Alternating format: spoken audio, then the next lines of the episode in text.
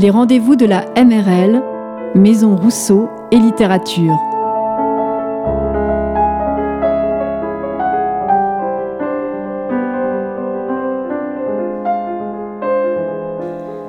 Aujourd'hui, carte blanche à Antonio Rodriguez. Quand la Maison Rousseau et Littérature a proposé cette carte blanche à Antonio Rodriguez, quelques semaines avant le début du printemps de la poésie, il a répondu sans hésiter pour en finir avec l'universel partage. Antonin Artaud n'est pas très loin, mal armé non plus, et pourtant. Alors quel est le rapport avec le printemps de la poésie?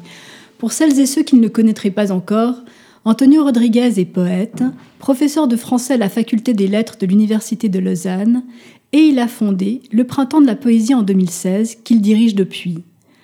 À noter d'ailleurs que cette année, le festival aura lieu du 20 mars au 3 avril 2021. En réalité, pour son fondateur, le Printemps de la Poésie est plus qu'un festival. C'est une formidable mise en réseau d'énergie et d'actes poétiques. Antonio Rodriguez est en effet profondément ancré dans son siècle et ses pratiques. Qu'est-ce que la poésie? Où se tient-elle aujourd'hui et comment s'exprime-t-elle? Uniquement dans les livres, comme au XIXe siècle? Et si regarder par la fenêtre devenait un acte poétique? Et si la poésie pouvait conduire à une vie meilleure?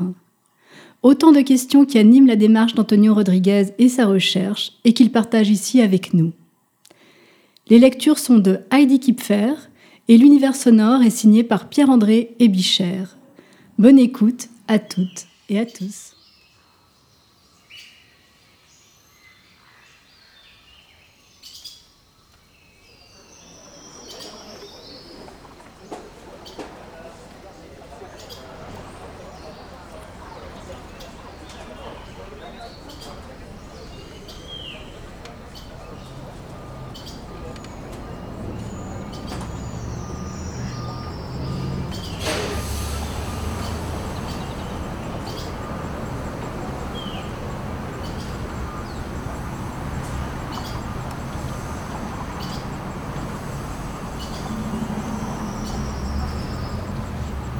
Je regarde par la fenêtre.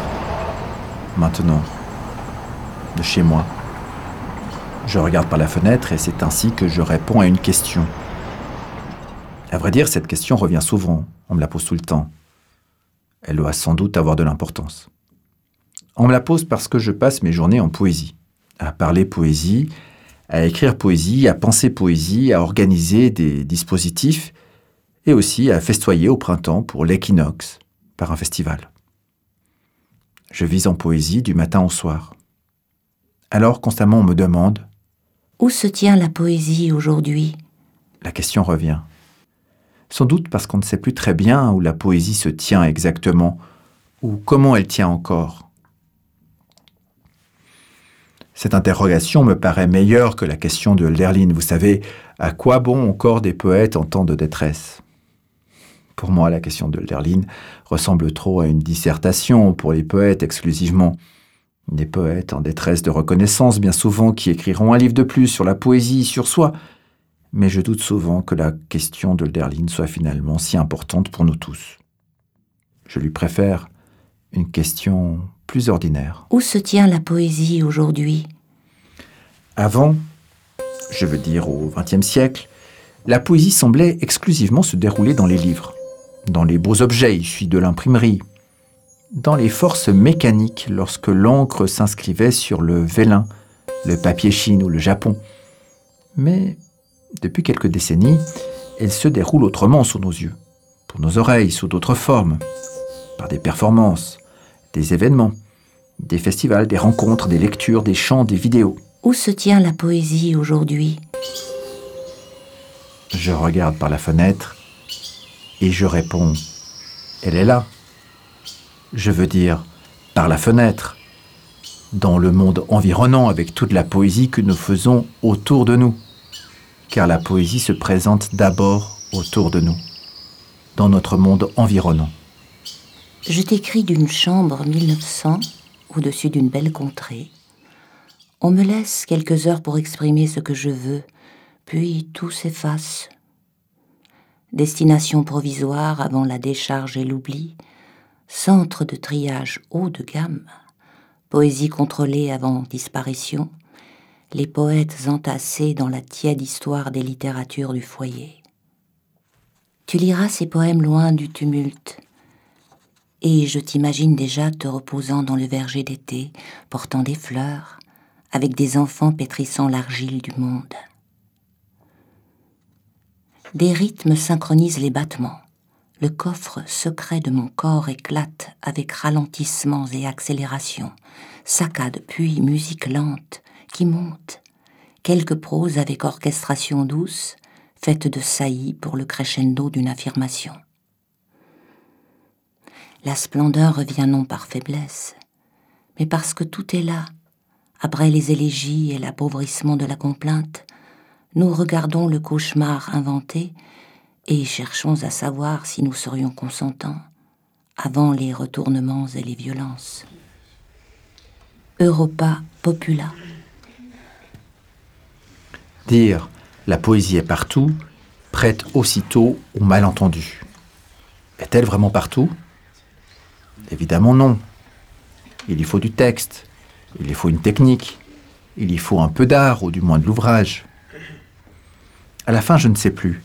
Pourtant, je préfère ceux qui disent elle est partout à ceux qui diraient non, la poésie, la vraie, est dans mon livre, et seuls quelques esprits éclairés peuvent me comprendre. Je ne sais pas si la poésie est partout, mais je n'aime pas la réponse qui dirait non plus la poésie se tient dans ma bibliothèque ou chez mon éditeur ou dans mon groupe d'amis.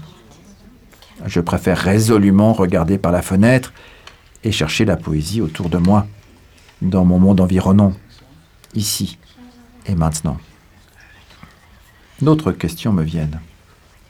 Qu'écrire en poésie aujourd'hui? Qui fait vraiment de la poésie ici? Que réalise-t-on à travers elle? Que cherche-t-on vraiment? La poésie serait donc là, tout près de nous, autour de nous, en face de nous, par la fenêtre, par le regard. Je vais sur mon balcon, je vois le lac, ample, calme, une vaste étendue d'eau au milieu de l'Europe, entourée de montagnes et de sommets enneigés. Dans ce paysage, entendons-nous bien, je ne vois pas la poésie directement.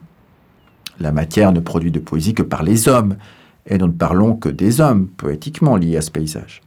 Mais tout ce que je vois de ma fenêtre a déjà été vu par des poètes et a suscité de nombreux poèmes. Sans doute est-ce une rêverie, mais ce lac fait miroiter la poésie elle-même, tirant sous mes yeux un vaste trait d'eau glaciale, le Rhône, entre la tombe de Rilke à Rarogne en Valais et la tombe de Borges à Genève. Deux tombeaux marquent le seuil de la vallée, comme deux monuments qui la veilleraient, car deux grands poètes ont décidé de finir leur jour en Suisse, d'y être enterrés. L'un écrit en allemand, l'autre en espagnol. Après tout, la poésie du monde entier se retrouve en Suisse et la Suisse se retrouve dans la poésie du monde entier. C'est d'ici que j'écris, que je parle. Certains affirment je suis d'ici, comme on bouclerait aussitôt l'horizon. Une identité par un retranchement. On coupe, on cloisonne, on se calfeutre. Moi je dis plutôt je suis ici, et j'y ressens poétiquement le monde entier. En ces temps de pandémie, je regarde le monde par une autre fenêtre. Je suis devant l'écran de mon ordinateur, devant ces milliers de pixels qui transportent du texte, des caractères, des images, des films, des messages, des photographies. Où se tient la poésie aujourd'hui? Elle passe aussi par cette fenêtre-là, par l'écran. Je peux accéder ainsi à la poésie du monde entier, tout en restant ici. Je regarde mon écran, et voilà, il crépite des notifications, des interruptions, des messages du Brésil, des États-Unis et même de Chine. Sur mon écran, j'ai plusieurs fichiers ouverts en même temps. Un essai sur le paysage originel, un article sur l'Europe en poésie, une série de poèmes sur le Nil. Superposition, ramification, ma vie se donne en réseau. Nossas vidas tão quietas, tão frias, mas numa tarde estranha Nos vies sont suisses, si calmes, si tiède. Mais un après-midi étrange, les Alpes oublient leur voilage, et nous voilà plus loin. L'Italie est là-bas. Mais toujours faisant le guet, les Alpes graves, les Alpes fatales, en interdisent l'accès.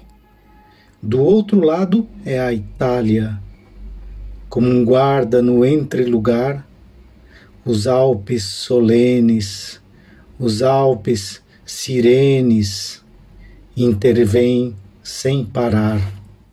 Adalberto Müller, poète brésilien et professeur à l'université Fluminense de Rio de Janeiro, lit sa traduction en portugais du poème d'Emily Dickinson.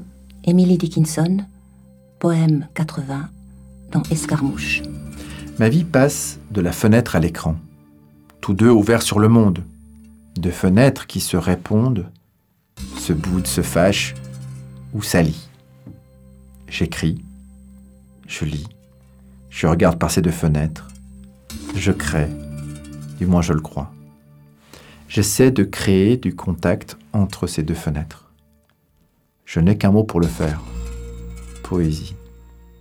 C'est pauvre, un peu vain. Comment vivre en poésie aujourd'hui? À la fin du XIXe siècle, face à l'expansion industrielle de la presse et du livre, Mallarmé écrit un fragment demeuré célèbre.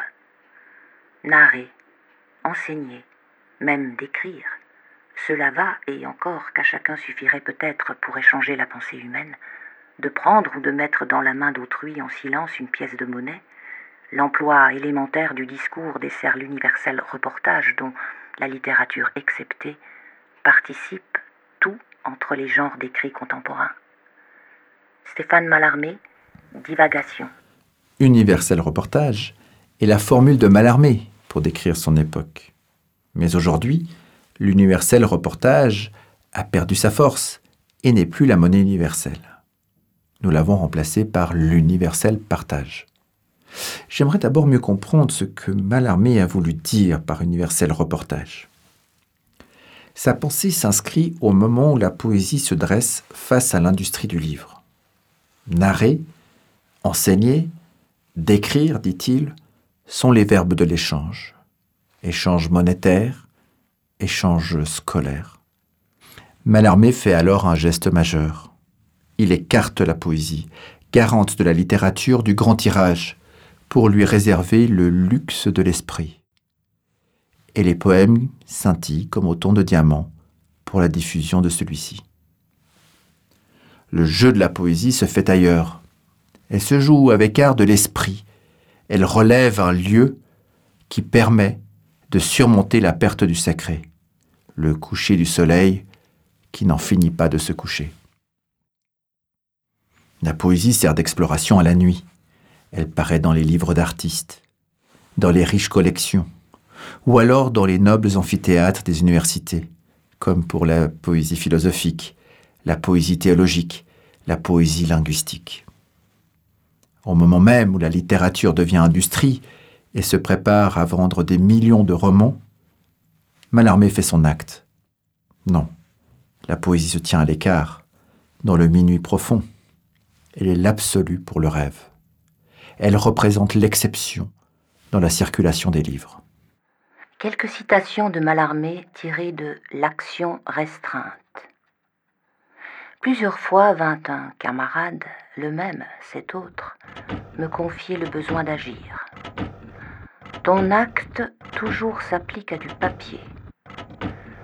Le discrédit où se place la librairie a trait moins à un arrêt de ses opérations, je ne le découvre qu'à sa notoire impuissance envers l'œuvre exceptionnelle.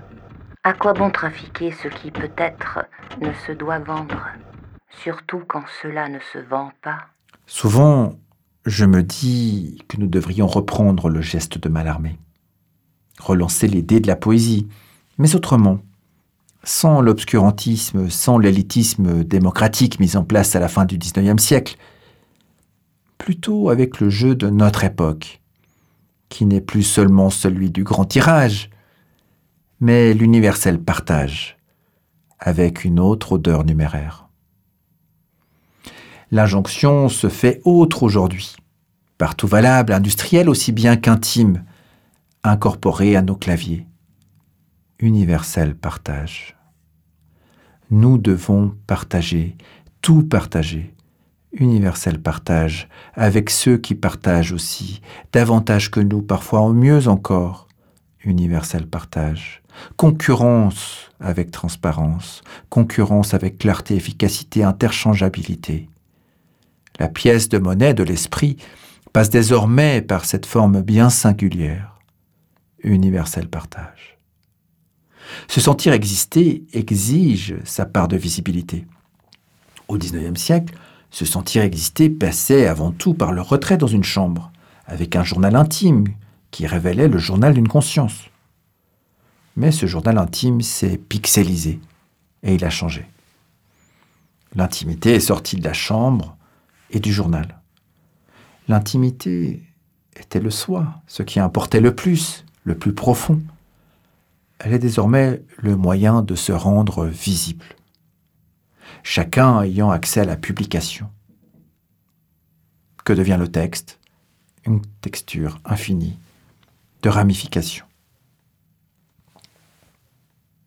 Se révèle alors la cacophonie, comme dirait Antonin Artaud, un ensemble disharmonieux qui se croit arrangement musical. Mais cette cacophonie des égaux ne possède guère la conscience d'elle-même. Cacophonie des moi, cacophonie des rivalités de moi, cacophonie pour le nombre de vues sur le moi, cacophonie des followers du moi et cacophonie pour l'influence du moi. Si je ne suis que cacophonie, qui est la voix de mon mal-être, il est temps de faire être mon être, le faire venir dans son élément, le mal où je suis mal en être parce que l'être ne veut pas du mal, parce qu'il ne comprend pas le mal.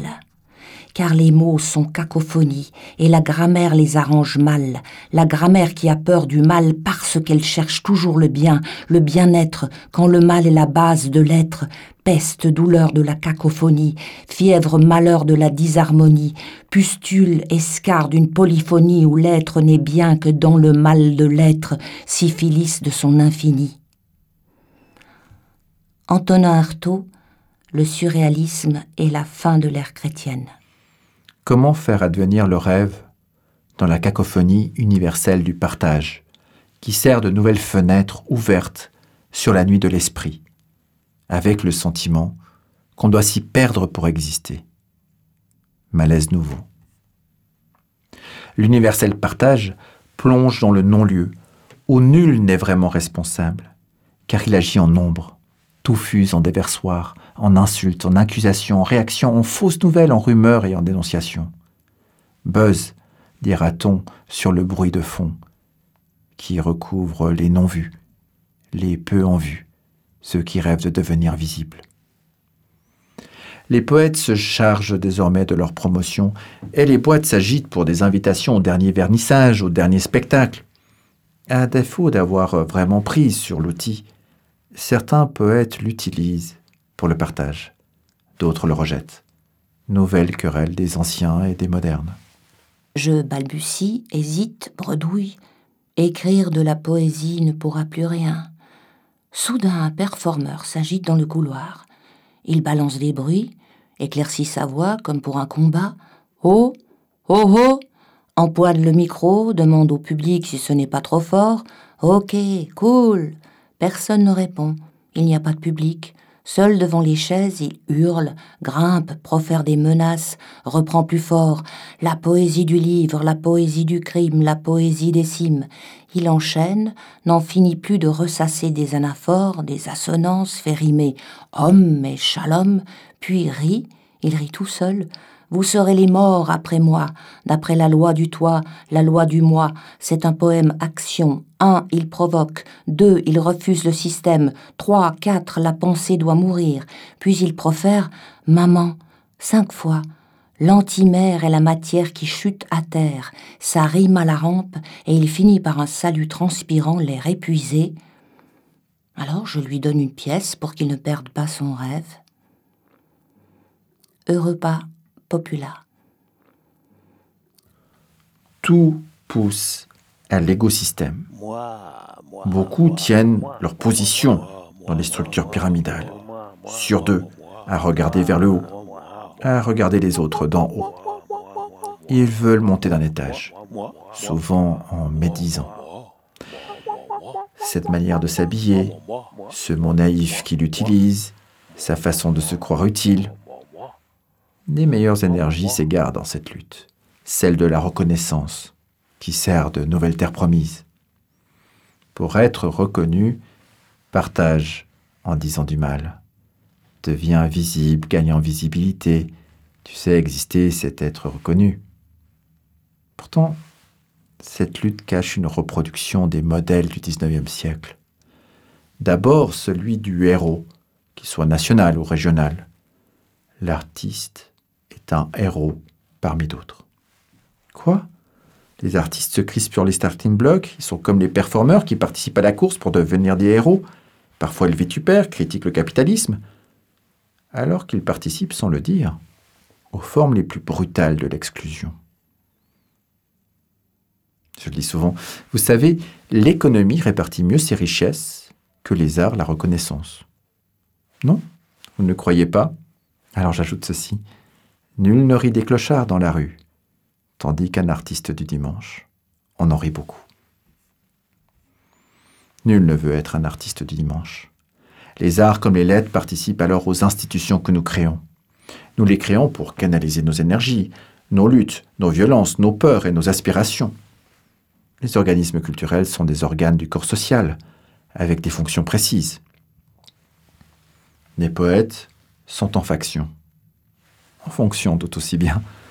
Le poète n'est pas seulement en poésie, mais il est en fonction de l'artiste, du philosophe, du magicien, de l'acrobate ou encore du marginal.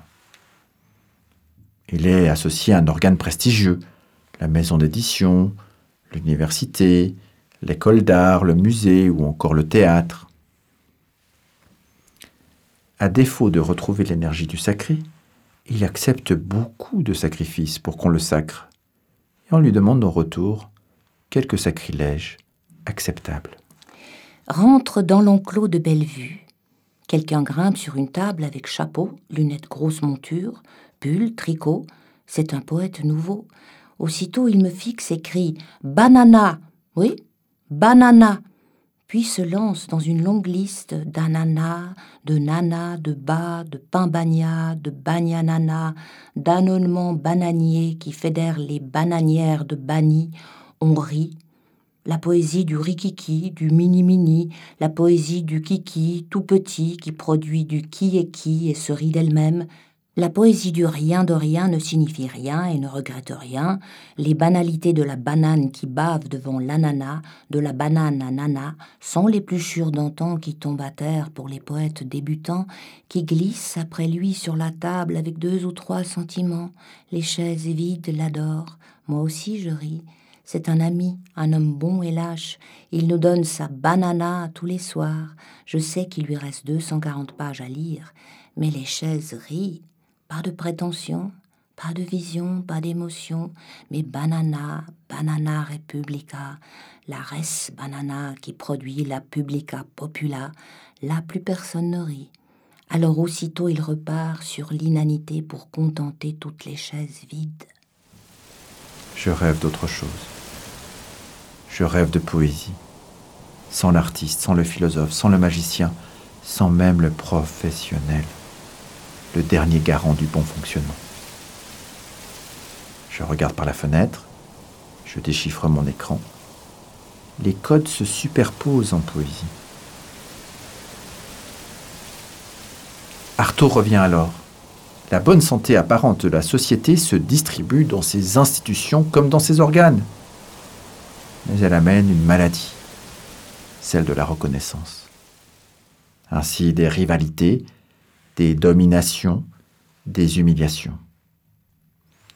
Le partage désormais répandu, au lieu de lier, sépare, paradoxalement, dans la solitude et les courants contraires de l'écosystème. Artaud me revient encore. Pour lui, boum, La société fait des institutions. Boum, comme autour de bons sentiments. Mais boum, les individus sont de plus en plus fragmentés et boum, nous sommes tous satellisés. Les sentiments retardent, les passions retardent, les institutions retardent.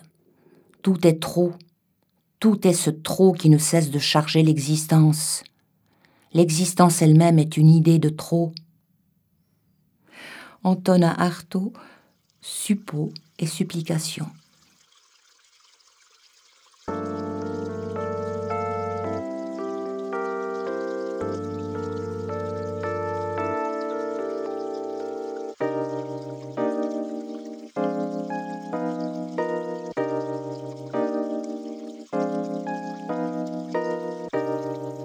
L'universel partage révèle le non-lieu sur nos écrans.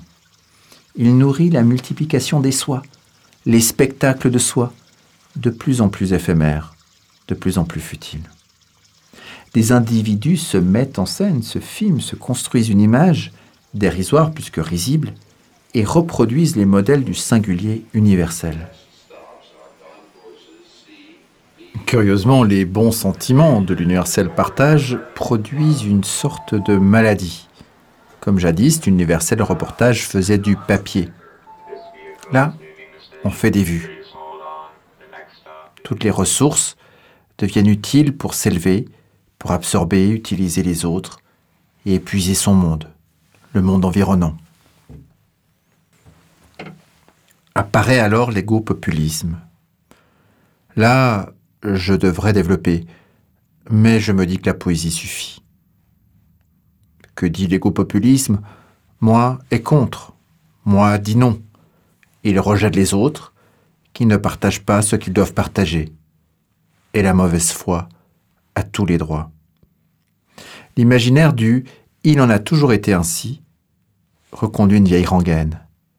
Et nous nous précipitons vers les mêmes autodestructions, les mêmes tons d'époque. Là encore, viennent les intonations frappées d'Antonin Artaud, qui dénonce la guerre intérieure. De lui, je ne retiens pas la fécalité, l'esprit souffrant, la voix perchée, mais plutôt le souffle et le besoin de se bâtir un corps, peut-être un corps social, par les flux, les émissions, sans forcément passer par les organes attribués.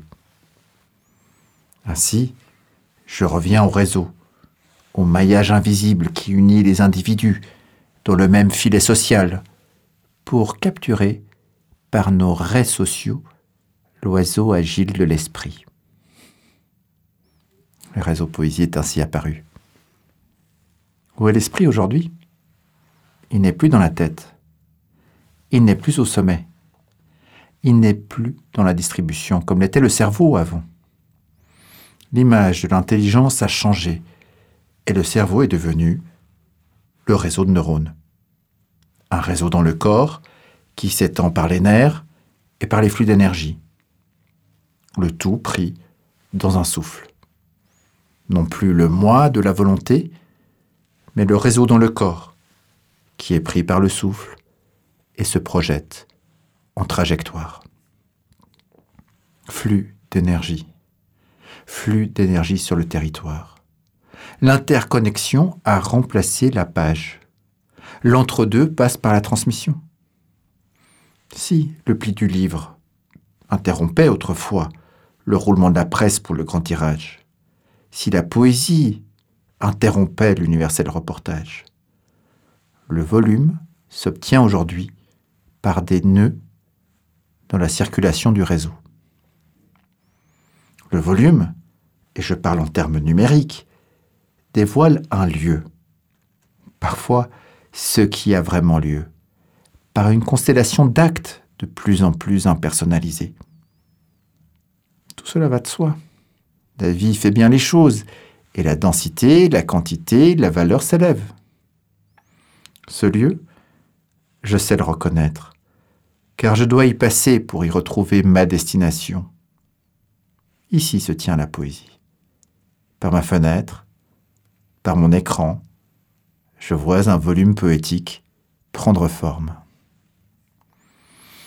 tout au monde existe pour aboutir à un livre, écrivait Mallarmé. Mais je dirais plutôt qu'aujourd'hui, tout au monde existe pour aboutir à un réseau. Ainsi va l'esprit. Mais réseau, on l'aura compris, ne veut pas dire réseaux sociaux, qui sont souvent le non-lieu de la contagion. Car l'universel partage ne fait que reproduire les vieilles formules sur des terrains potentiellement nouveaux, au lieu d'en révéler la puissance et la conscience.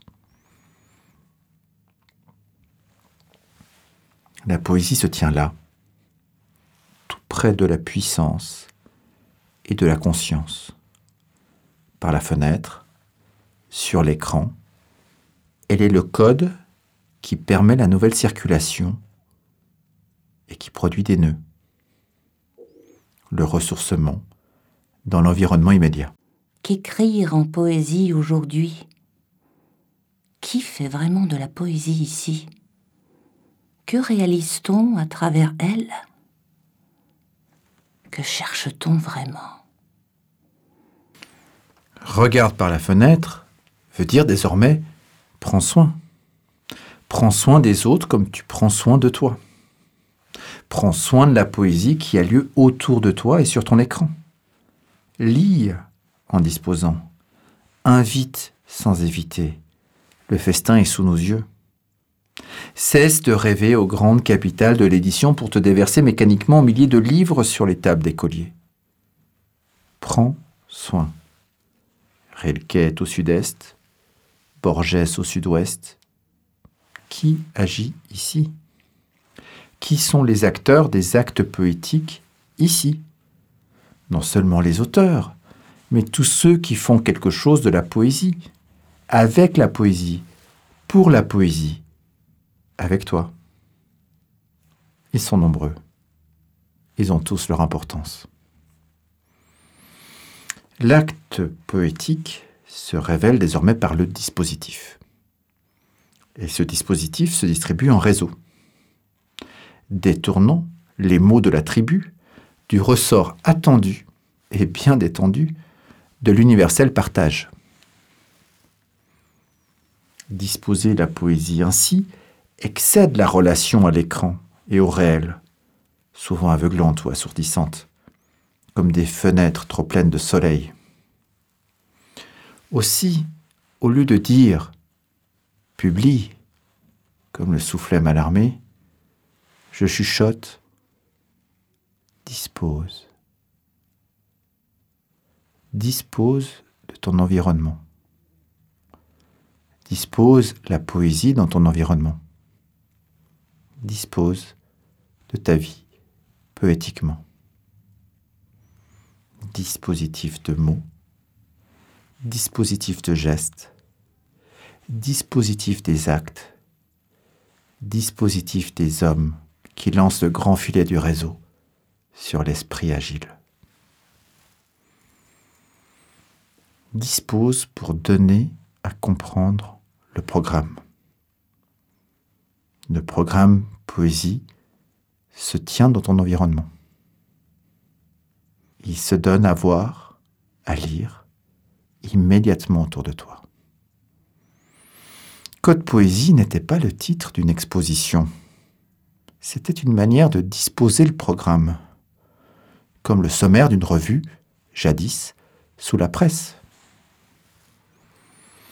La logique n'y suffit plus, car s'y combine désormais une autre ingénierie.